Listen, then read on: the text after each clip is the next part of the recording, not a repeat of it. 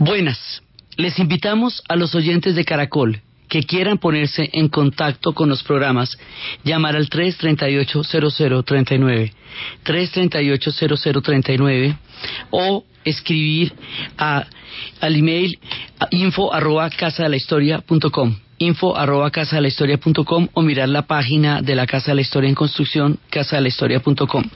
Hoy vamos a ver en el final de la Primera Guerra Mundial la mala fe, la disolución del Imperio Turco Otomano.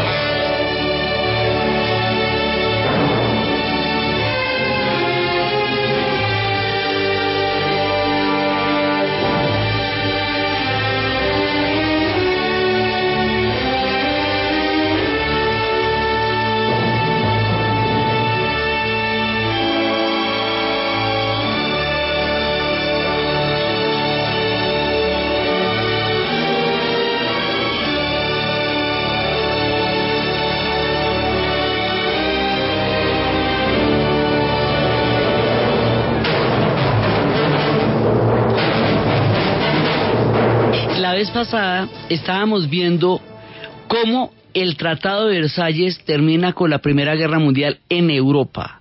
Y estábamos viendo todas las consecuencias de lo que significó, de lo que significó esta, esta imposición, esta venganza, este castigo que Francia le impuso a Alemania y que la redujo a condiciones verdaderamente imposibles de salir adelante, que la puso a pagar la reconstrucción europea, la declaró culpable de una guerra de la cual eran culpables absolutamente todos porque todos se querían meter en la guerra y todos se metieron en la guerra y la guerra la empezó Austria, pero la culpa se la echaron a Alemania de cómo le prohibieron hacer ejércitos, eh, tener marina, le quitaron territorio, la desmembraron.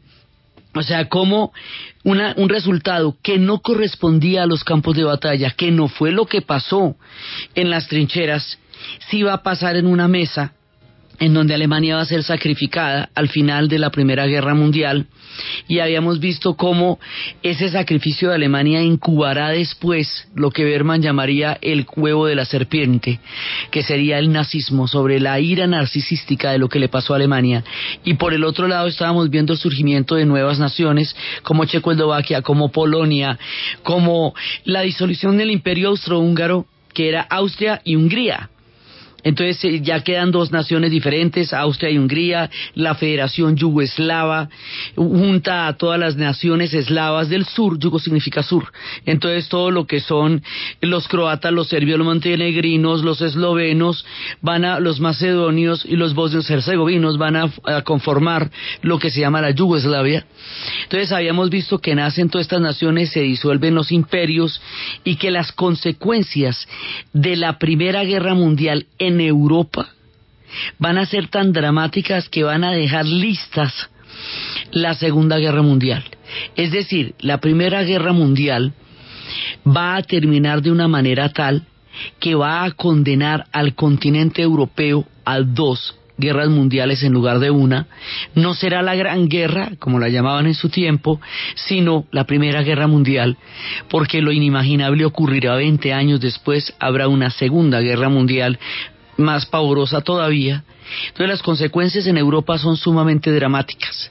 Pero las consecuencias en el Medio Oriente, en la repartición del imperio turco otomano, son igualmente dramáticas. En Europa, el fin de la Primera Guerra Mundial nos garantiza 50 años de guerra durante la primera mitad del siglo XX.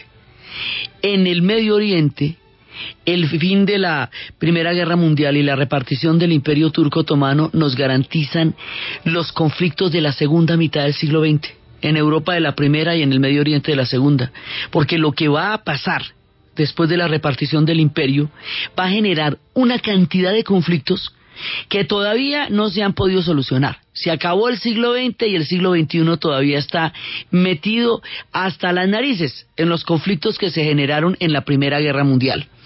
Entonces, digamos, sus consecuencias son devastadoras a, gran escala, a proyección en el tiempo, 100 años después, estamos todavía pagando consecuencias de la misma Primera Guerra Mundial. Hoy vamos a ver qué fue lo que pasó en el Imperio Otomano y por qué eso genera tantísimas, tantísimos conflictos y por qué todavía esos conflictos no se han solucionado. Estábamos escuchando a la entrada del programa la banda sonora de Lawrence de Arabia, evocando la figura de este personaje mítico y romántico que se unió a la causa de la independencia árabe y que estuvo metido con ellos en todas las batallas él era inglés y este personaje fue parte de la ayuda de los británicos a la rebelión árabe contra el imperio turco otomano. Algunos lo consideran como el Bolívar de los árabes. Cuando este hombre que se hizo árabe, uno solo con la nación, y estábamos recordando esta película porque el papel que hace Peter O'Toole, uno de los más grandes actores de la historia de Hollywood, en, encarnando a Lawrence Arabia, realmente recrea la magnificencia de este personaje tan lleno de contradicciones y a la vez tan épico que era él. Entonces, este personaje sí creía en los árabes y realmente estaba metido con ellos y era totalmente entregado a su causa. Pero mientras él está peleando con los árabes su independencia, se está haciendo un tratado secreto por el cual esa independencia se va a convertir en un protectorado, o sea, en una mentira le roban la independencia. Y por el otro lado, la incapacidad de los árabes para unirse en un momento tan crucial de su historia los va a poner en manos del colonialismo que los va a hacer parte de un reparto. Cuando López de Arabia se entera de eso, él se mata, coge una moto y tiene un accidente, se mata, o sea, no, no puede ir más allá de lo que está pasando. Pero aparte de este personaje que escribió los siete pilares de la sabiduría, aparte de ese personaje tan carismático que es Lawrence de Arabia, hay unos dramas históricos de unas proporciones impresionantes que vamos a proceder a contar. La idea de repartirse el imperio turco otomano porque el imperio turco otomano es el paso de los británicos a la India, porque en el imperio turco otomano está el petróleo y se ha tomado una decisión, Churchill ha tomado la decisión de cambiar la fuente energética de la Armada de los ingleses, de los buques de carbón a los buques de petróleo. Esta decisión de estas proporciones va a hacer que el Medio Oriente se vuelva geopolíticamente muy importante para las pretensiones expansionistas y coloniales de Occidente y que se vuelva un objetivo. El Imperio Otomano está haciendo agua, lo llaman el anciano enfermo de Europa, y en medio de él están contenidos una gran cantidad de pueblos árabes así como en medio del imperio austrohúngaro estaban contenidas una gran cantidad de pueblos eslavos. También entre los árabes hay una fiebre de nacionalismo que está dándole la vuelta al planeta durante estas primeras décadas, la primera década del siglo XX. Entonces resulta que aquí hay varios ataques en varios frentes, pero los problemas más graves se van a hacer a punta promesas. Resulta que después de el afer Dreyfus, después de eh, la injusta condena del coronel Dreyfus, del capitán Dreyfus a Cayenne, a la isla del diablo, por traición durante la guerra franco-prusiana, Emil Solá comprobó que él era inocente y que era por antisemitismo que se le había condenado. A partir de la, de la Dreyfus, un periodista húngaro llamado Teodoro Herzl hace, organiza una conferencia en Basilea, Suiza, y hace un juramento que la comunidad judía mundial va a crear un Estado y que no descansará hasta que no se haga el Estado de Israel. Él es el que crea mentalmente todo el Estado de Israel. Eso se llama el juramento de Sión, porque Sión es la colina sobre la cual se edificó el templo de Jerusalén. Hay un juramento histórico. En la Primera Guerra Mundial en 1917 los británicos están en un problema eh, muy grave en las trincheras y le piden a la banca mundial judía un préstamo enorme ellos le dan el préstamo y la eh, Gran Bretaña dice que vería con buenos ojos que en la tierra llamada Palestina existiera un Estado de Israel. Eso se llama la decisión Balfour y es una carta abierta para crear el Estado de Israel en el territorio de Palestina. Con la repartición del Imperio Otomano, con los tratados de Sèvres y de Paix-Cot, acuérdense que el Tratado de Versalles tiene una serie de subtratados que especifican cómo queda repartido cada territorio. Entonces, hemos visto que las pasar el de Trianón. Estos de acá se llaman Sèvres y, y Paix-Cot en la conferencia de San Remo. Entonces, aquí en estos tratados se establecen otro tipo de promesas, porque también se le prometen a los árabes que en la tierra llamada Palestina existirá un Estado árabe. Los británicos hacen una doble promesa, a dos pueblos distintos les prometen la misma tierra en este pedacito de la disolución del imperio. Por otro lado, han estado apoyando a los árabes y han estado apoyando su rebelión y mientras los árabes ganan y llegan a Damasco y están en ese momento reclamando una independencia que se ganaron en la lucha, se hace un tratado secreto que se reparte ese territorio donde se acaban de independizar se lo reparte entre Inglaterra y Francia, se reparte en Mesopotamia y se reparte en Palestina. Eso quiere decir como si cuando nosotros acabáramos de hacer nuestra independencia en el segundo envión y nos hiciéramos toda esa vuelta con Bolívar, Santander, San Martín, termináramos siendo un protectorado inglés y no un continente recién liberado. Eso fue lo que le pasó a los árabes. Hay un hurto de su independencia mediante un tratado que se hace a espaldas de ellos cuando se les está apoyando para que se independicen y se les dice que si ellos, o sea, que el apoyo a la rebelión que ellos estaban haciendo contra el imperio turco otomano traería después como consecuencia la formación de las naciones árabes. O sea, a los árabes se les prometieron naciones y se les prometió una tierra, un estado en Palestina. A los se les prometió un Estado en Palestina. Y sin embargo lo que hicieron fue repartirse Palestina y repartirse Mesopotamia entre Inglaterra y Francia. O sea, todas las promesas que se hicieron para ese lado no se pueden cumplir porque el Tratado de Sèvres está, dice otra cosa. O sea, lo vuelve un protectorado. Ese tratado de Sèvres va a ser ratificado por la, eh, por la Sociedad de las Naciones, por la Liga de las Naciones que acaban de formar, que, excluye a Alemania y que Estados Unidos no va a ratificar porque le parece que no tiene, eh, que la condición para meterse ahí era ratificar el Tratado de Versalles y Estados Unidos no va a estar de acuerdo con el Tratado de Versalles. Entonces, continuar una política colonial en el Medio Oriente, reemplazar la dominación otomana por una dominación europea, va a tener unas consecuencias sumamente dramáticas entre los pueblos árabes.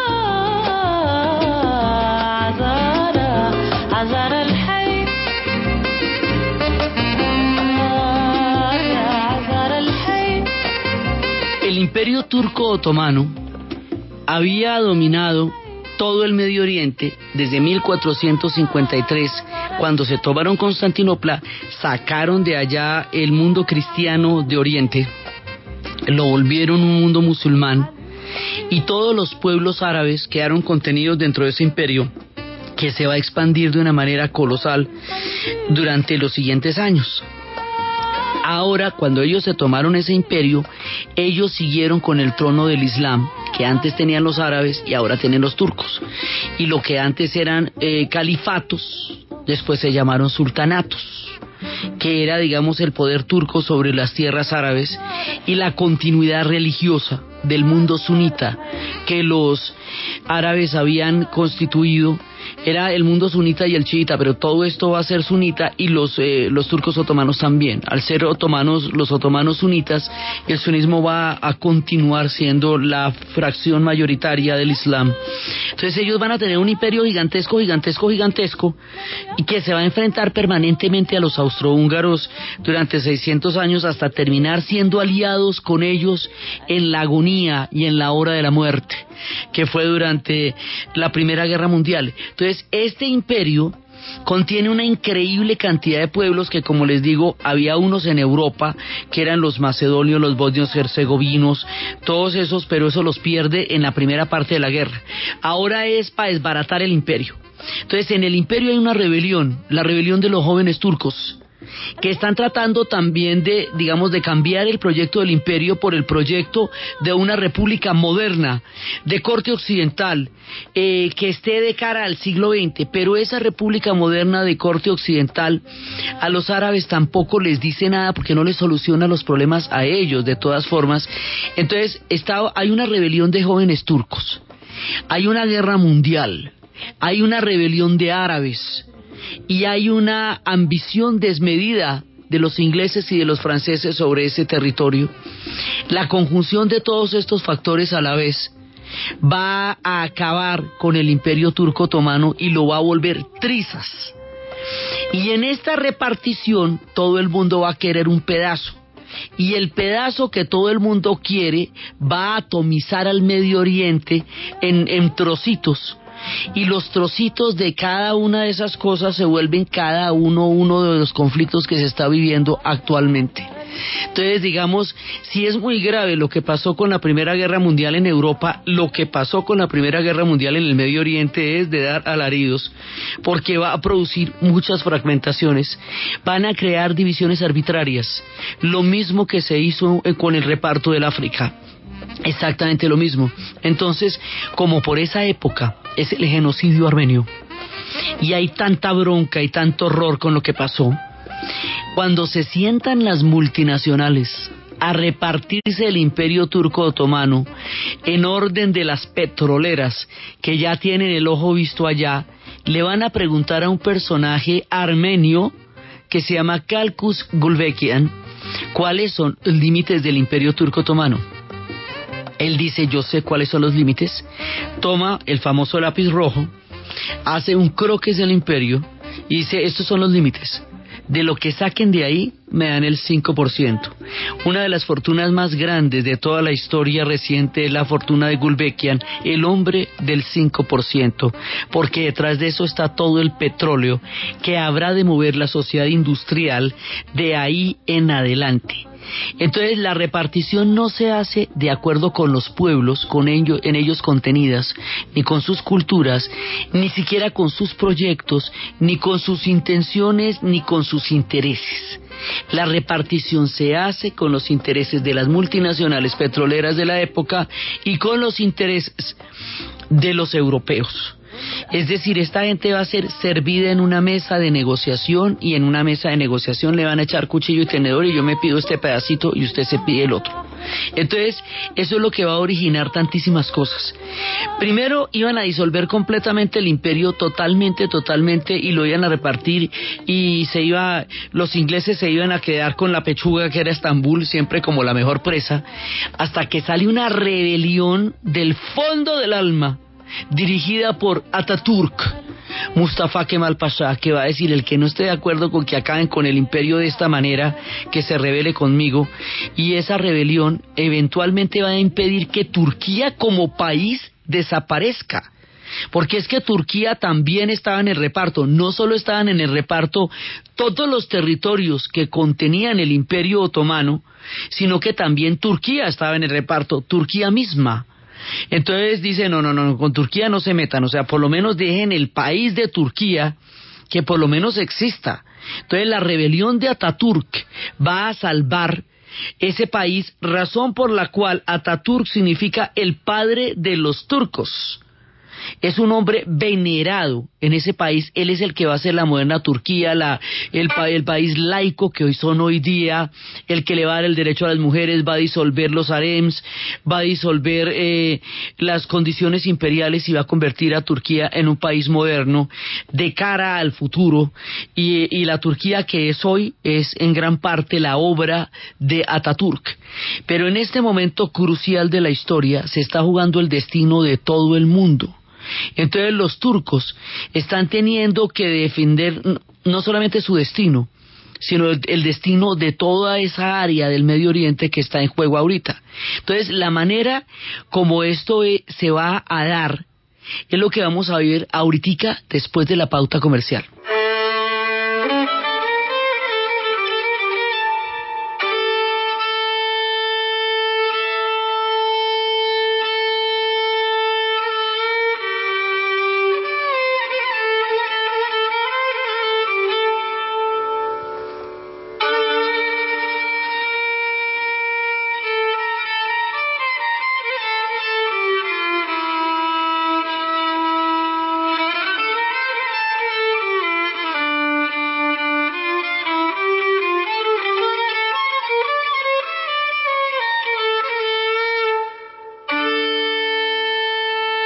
Es hora de solicitar un crédito de libre inversión Bancolombia. En Caracol Radio son las 11 de la mañana 29 minutos.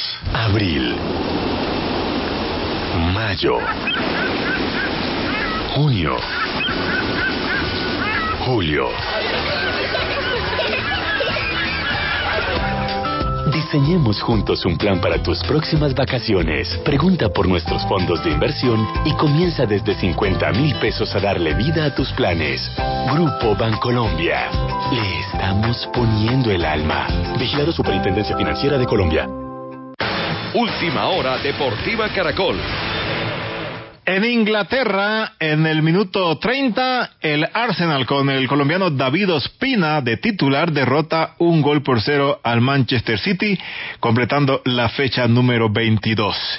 Y en España están jugando ya en el minuto 30 también el Atlético de Madrid y el Granada que no tiene ningún colombiano, ni a Jason Murillo ni a John Andrés Córdoba por lesión, están empatando 0 por 0. Por su parte, el Real Madrid le ganó al Getafe y se coronó campeón de invierno en la Liga Ibérica. Nicolás Salazar. El Real Madrid venció 3 por 0 al Getafe con dos goles del astro portugués Cristiano Ronaldo y uno del galés Gareth Bale. El colombiano James Rodríguez tuvo dos asistencias. Con esta victoria los galácticos se coronaron campeones de invierno. El técnico Carlo Ancelotti y sus impresiones del partido. No hemos jugado con mucha intensidad, pero bastante lento. Después la segunda parte fue mucho más intensa. Me gustó el equipo porque ha tenido inteligencia en el gestionar el partido. La llave del partido certamente fue la jugada de Karim que ha hecho una cosa extraordinaria. En el encuentro, CR7 superó el récord de 87 goles por fuera del Bernabéu que tenía el español Raúl González. El portugués marcó su tanto número 89 por fuera de casa.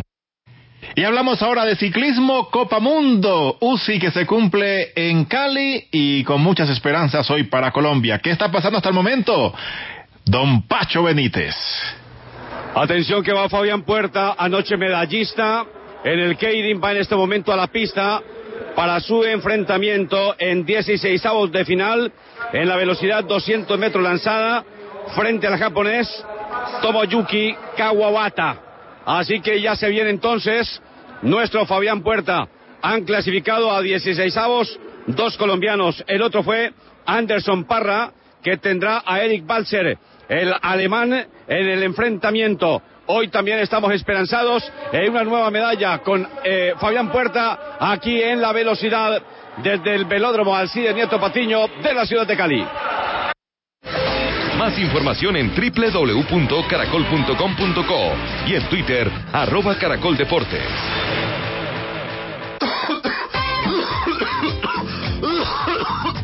Oiga, ¿usted sabe que es bueno para tos? Para esa tos, minito, dejar de fumar. Ahí está. Porque tú tienes tu espacio, respeta el de los demás. No dañes a los que amas, el humo es solo tuyo. Un mensaje de Caracol Social.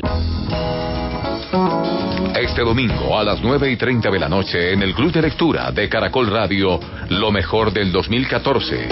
Jorge Franco, María Teresa Rondero. Yo creo que es un libro que aunque es de historia, eh, yo coincido en tu lectura y, y pues esa es mi intención, digamos, es que sea un libro que sirva para el momento, para esta coyuntura. Juan Reinaldo Sánchez, autor de La vida secreta de Fidel Castro. Fidel Castro dio la esperanza de que iba a haber un cambio, de que eh, el pueblo iba a vivir mejor. Jorge Herralde y María Teresa Gallego Urrutia y el editor y traductor del Premio Nobel de Literatura, Patrick Modiano. Club de Lectura, domingos 9 y 30 de la noche. Dirige Norberto Vallejo.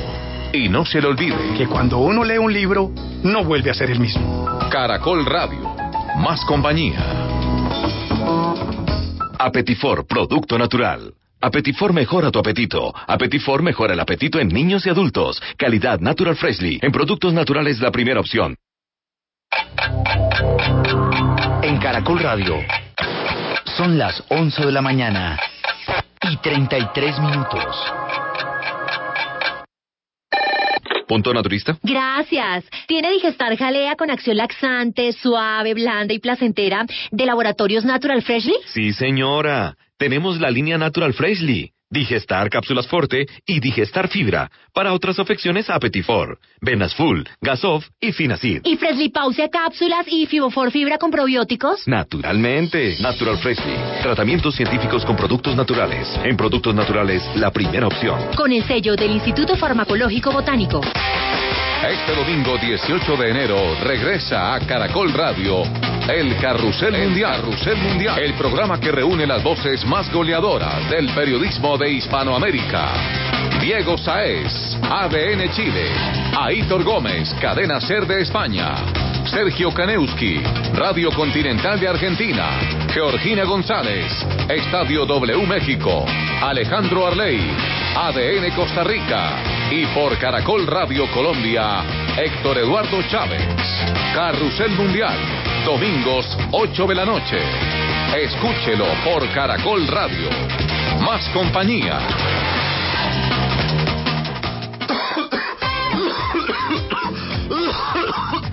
Oiga, ¿usted sabe que es bueno para tos? Para esa tos, mijito, dejar de fumar. Ay, es que sí. Porque tú tienes tu espacio, respeta el de los demás. Un mensaje de Caracol Social. Yo guardaré tu amor cual relicario. Este lunes, 19 de enero, después de las 12 de la noche, así canta Colombia. Abre ya celosías que empieza a cantar el viento. Presenta Caracol Radio Más Compañía. Tendremos la primera serenata de Año Nuevo. Vuelven esas canciones enamoradas con sabor a serenata. En Así Canta Colombia, este lunes 12 de la noche, presenta Caracol Radio Más Compañía. Evoque el poema de tus alegrías, tus besos.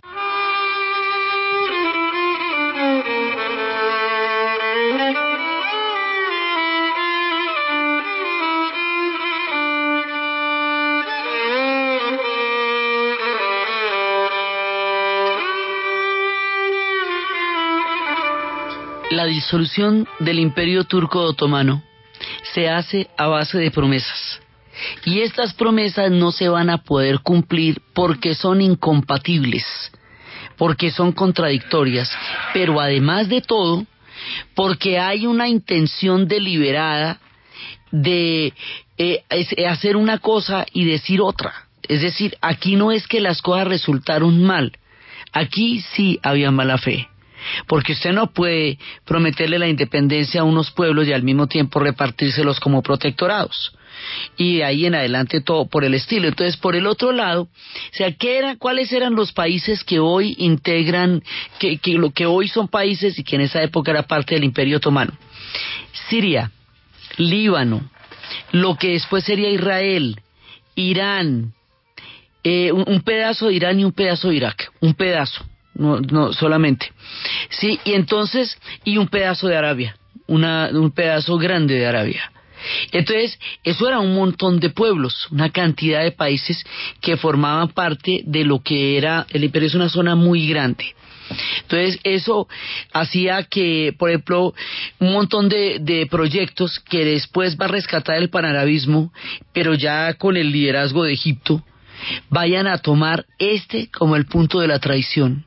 O sea, el Tratado de Sebres, el Tratado de Paixicot, la manera como se comprometieron a volver protectorado, algo a lo que se le había prometido una independencia, va a ser considerada por los árabes como el principio de toda traición de Occidente.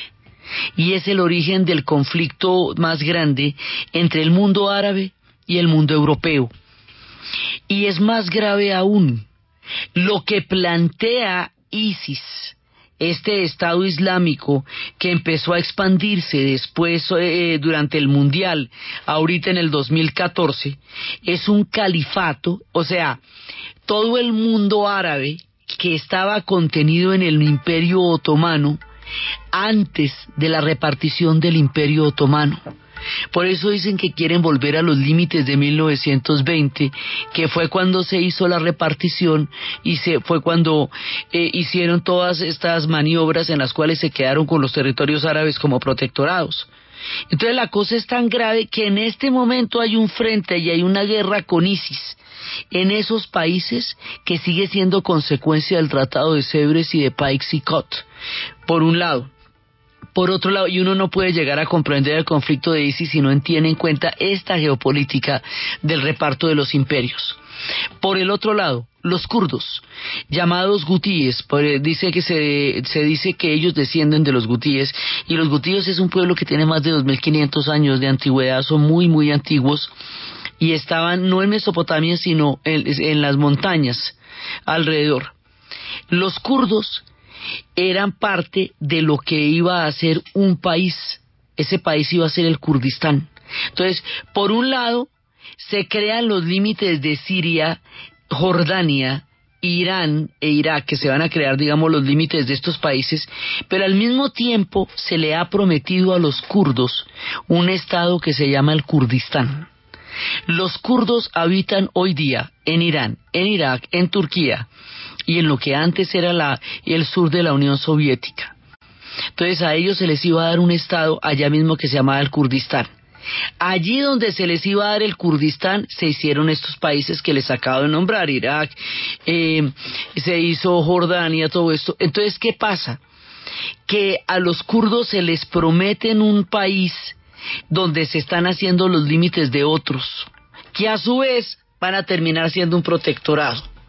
Entonces, no se le cumple a nadie. Ni a los kurdos les dan el Kurdistán, razón por la cual están peleando desde 1920, porque al no darles un Estado, van a quedar como minorías en todos los estados en donde se encuentran, van a ser terriblemente maltratados y traicionados hasta el límite en que Hussein los gaseó eh, durante su gobierno en una matanza impresionante. El Ayatollah Khomeini les prometió a ellos que los iba a apoyar si apoyaban la revolución y luego, y luego los atacó. Todo el mundo les ha prometido cosas y los ha atacado. Razón por la cual cada vez que hay una guerra los kurdos se meten ahí a ver si logran algo porque tener, tener, no tienen nada. Y ahorita el tema de ISIS es también con los kurdos porque ISIS quería montarse sobre la causa del Kurdistán para enfrentar a Occidente, pero los kurdos dijeron no, no va a coger nuestra causa para su guerra porque nos mete en una guerra que, que no es la que estamos planteando ahorita, no, eso no, no va a ser así. Entonces hay una pelea de ISIS contra los kurdos eh, alrededor de todo este tipo de cosas. Entonces se nos crea el problema kurdo que no se ha podido solucionar se nos crea el problema del conflicto árabe-israelí, hágame el favor el conflicto árabe-israelí se va agravando y agravando porque cada uno tiene una promesa de una patria hecha por los ingleses. Entonces, cuando cada uno de los dos busca el cumplimiento de su promesa, empieza a cambiar la población y cuando se declaran las leyes de Nuremberg y tanta comunidad judía tiene sale eh, en, en, principio van a llegar 150 mil judíos a Palestina lo que desequilibra el número de población que había árabe y judía en la zona. Entonces esto va a ser cada vez más grande y después con el holocausto con la tragedia tan terrible, con el horror y el crimen del holocausto, pues ya con un boque eh, haciendo en una huelga de hambre, parqueado, eh, fondeado sobre el vuelto de Haifa, pues la ONU después decidirá la creación del Estado de Israel en la tierra que también era Palestina y, y propondrá la partición dos estados que en ese momento los palestinos no lo aceptan porque no entienden por qué van a tener que partir su tierra y hoy por hoy es un conflicto que no se ha, que no se ha solucionado y que todavía no tiene vías de solución. O sea, eso en este momento todavía no hay un panorama despejado para eso. Entonces, el problema kurdo, el conflicto árabe-israelí, el tema del Estado Islámico que reclama los límites del Imperio Otomano y que quiere más aún un califato, es decir, la estructura social y política que existía en esa zona antes del Imperio Otomano. ¿Sí? Y los límites que existían antes de la disolución del Imperio Otomano. Entonces, todo eso siguen siendo problemas de la, de la disolución del imperio. Entonces cae efectivamente Turquía, logran salvar una nación.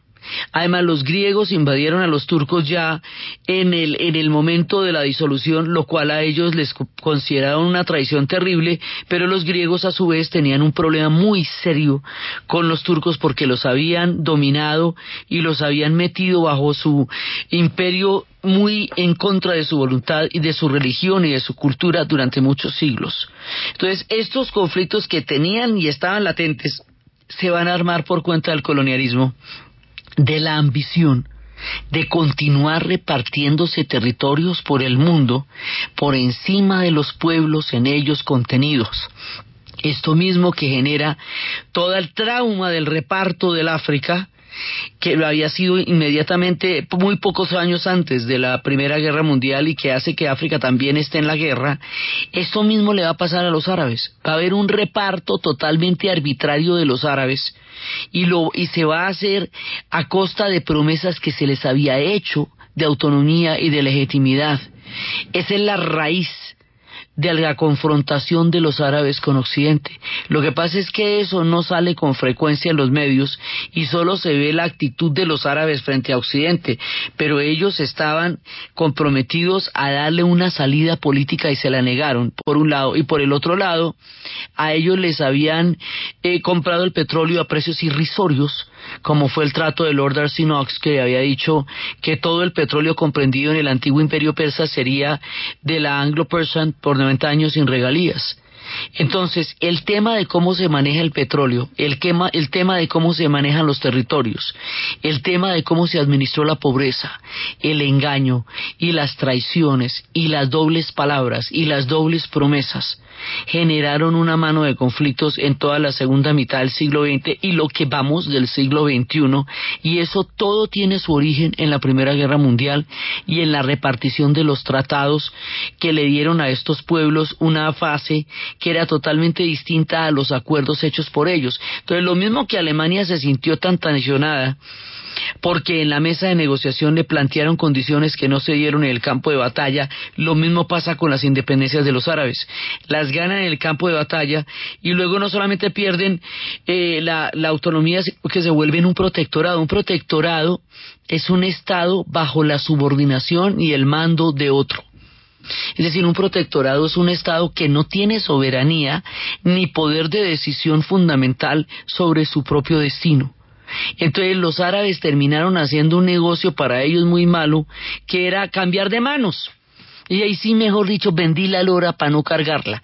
Porque ellos eran parte del imperio turco otomano y ahora quedan siendo parte del imperio británico, que fue el único que sobrevivió como imperio, y parte de, de la intervención francesa que se va a quedar con Siria y con Líbano, mientras que en la parte de Mesopotamia se van a quedar los ingleses y finalmente trasladaron la política de imperios al Medio Oriente en un relevo frente al imperio turco otomano. Por eso va a surgir una corriente histórica muy fuerte que va a intentar revertir este resultado histórico. Esa corriente en los años 50 se va a llamar el panarabismo y es la que va a liderar Gamal Abdel Nasser. Y por eso en los años 50 se van a dar todas las liberaciones de, las, de los países africanos que fueron repartidos en la conferencia de Berlín. Entonces, esta mirada geopolítica tan ambiciosa, tan unilateral y que tiene ese como un juego de risk, viendo a ver usted cómo se apodera de territorios que antes eran de otros, genera los conflictos que hoy están ardiendo en todas partes y que hace que el tema del Medio Oriente se vuelva cada vez más álgido en la geopolítica actual.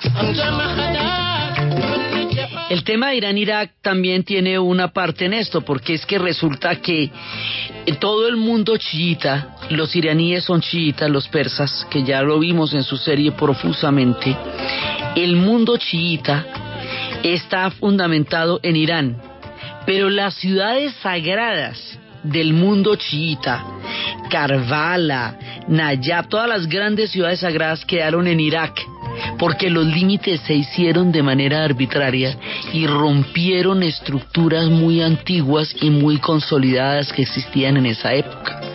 Entonces, a pesar de que el mundo chiita es el mundo iraní, sus ciudades sagradas quedan en el país de Irak. Y eso también tendrá que ver a la hora de la guerra Irán-Irak.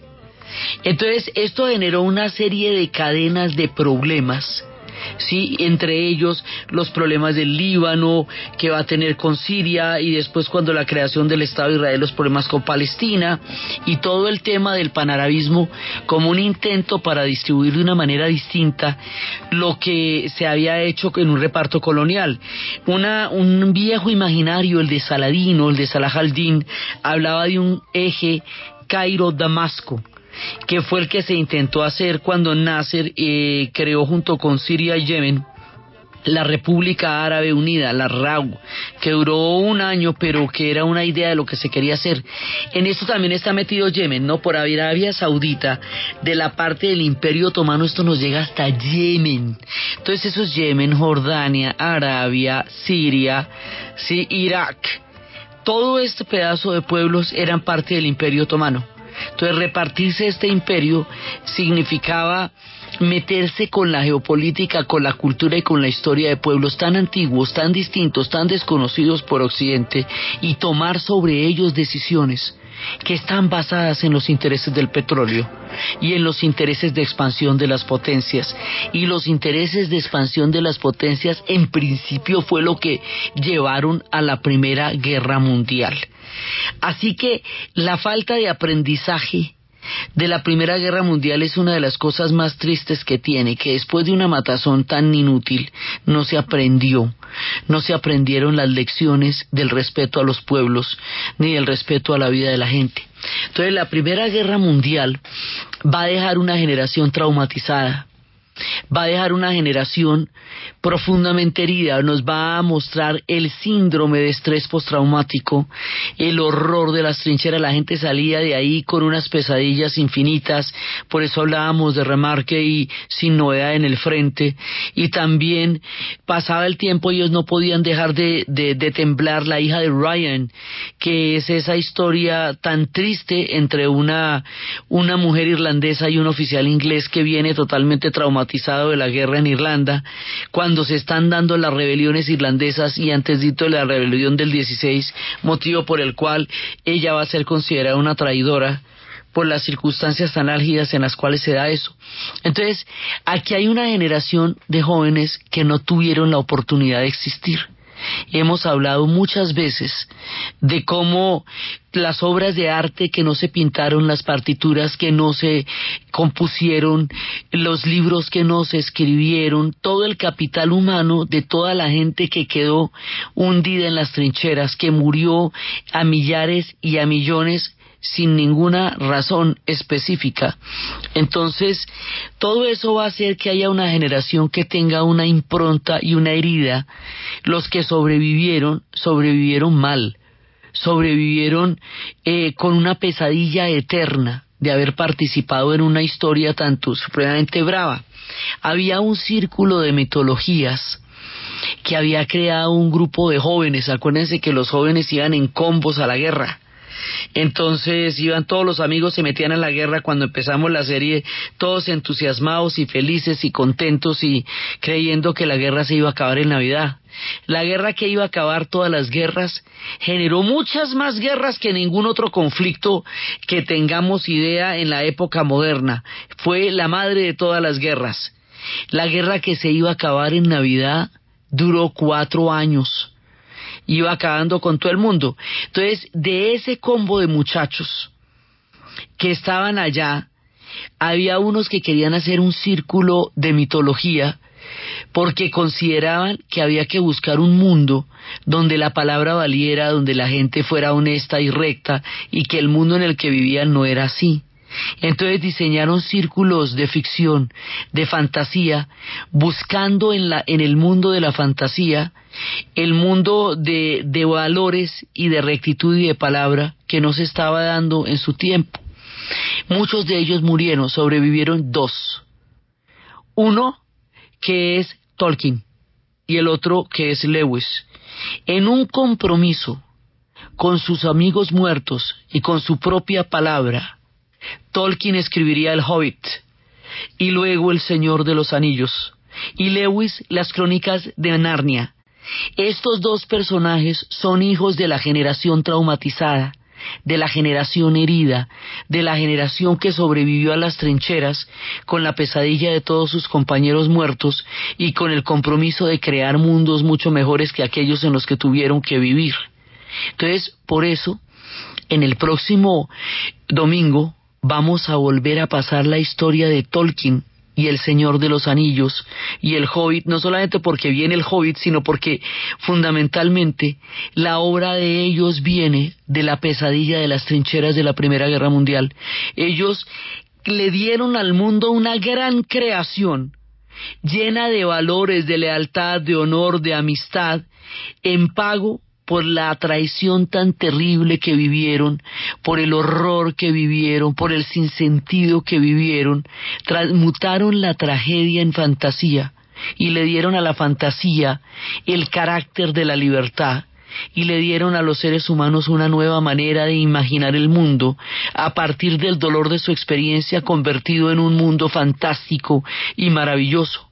Entonces, el próximo domingo vamos a contar la historia de Tolkien y el Señor de los Anillos. Después empezamos la temporada de Navidad y cuando regresemos en enero vamos a hablar de los colombianos en la Primera Guerra Mundial, de las cartas de aquellos que vivieron y estaban allá en el momento de la guerra, vamos a terminar las últimas lecciones cuando volvamos en enero y con Tolkien vamos a empezar nuestra temporada de Navidad y dejamos en este punto las lecciones históricas de una guerra que se iba a acabar en Navidad y que iba a acabar con todas las guerras y que había empezado con un gran entusiasmo y que dejó al mundo sumido en una sombra que para los europeos sería el origen del existencialismo, del dada, del surrealismo, de las diferentes explicaciones del mundo cuando la razón se había suicidado, cuando los imperios se habían sucumbido y cuando la civilización había mostrado un rostro terrible que le quitaba el ámbito de ser aquellos que eran portadores de una razón para ser aquellos que le demostraron al mundo una lección histórica vergonzosa en primera instancia para ellos mismos. Entonces, desde los espacios de la repartición del imperio turco otomano, de la cantidad de conflictos que en la actualidad vivimos como producto de las decisiones y de las promesas rotas que se hicieron en esos años, de las ambiciones desmedidas, de los afanes nacionalistas, de las grandes rebeliones, de los imperios agónigos, de los turcos tratando de salvar su país, de la figura de Ataturk y de todo ese enjambre de promesas rotas que generaron el mundo como hoy lo vivimos, en la narración, Diana Uribe. En la producción, Lady Hoyos. Y para ustedes, feliz fin de semana.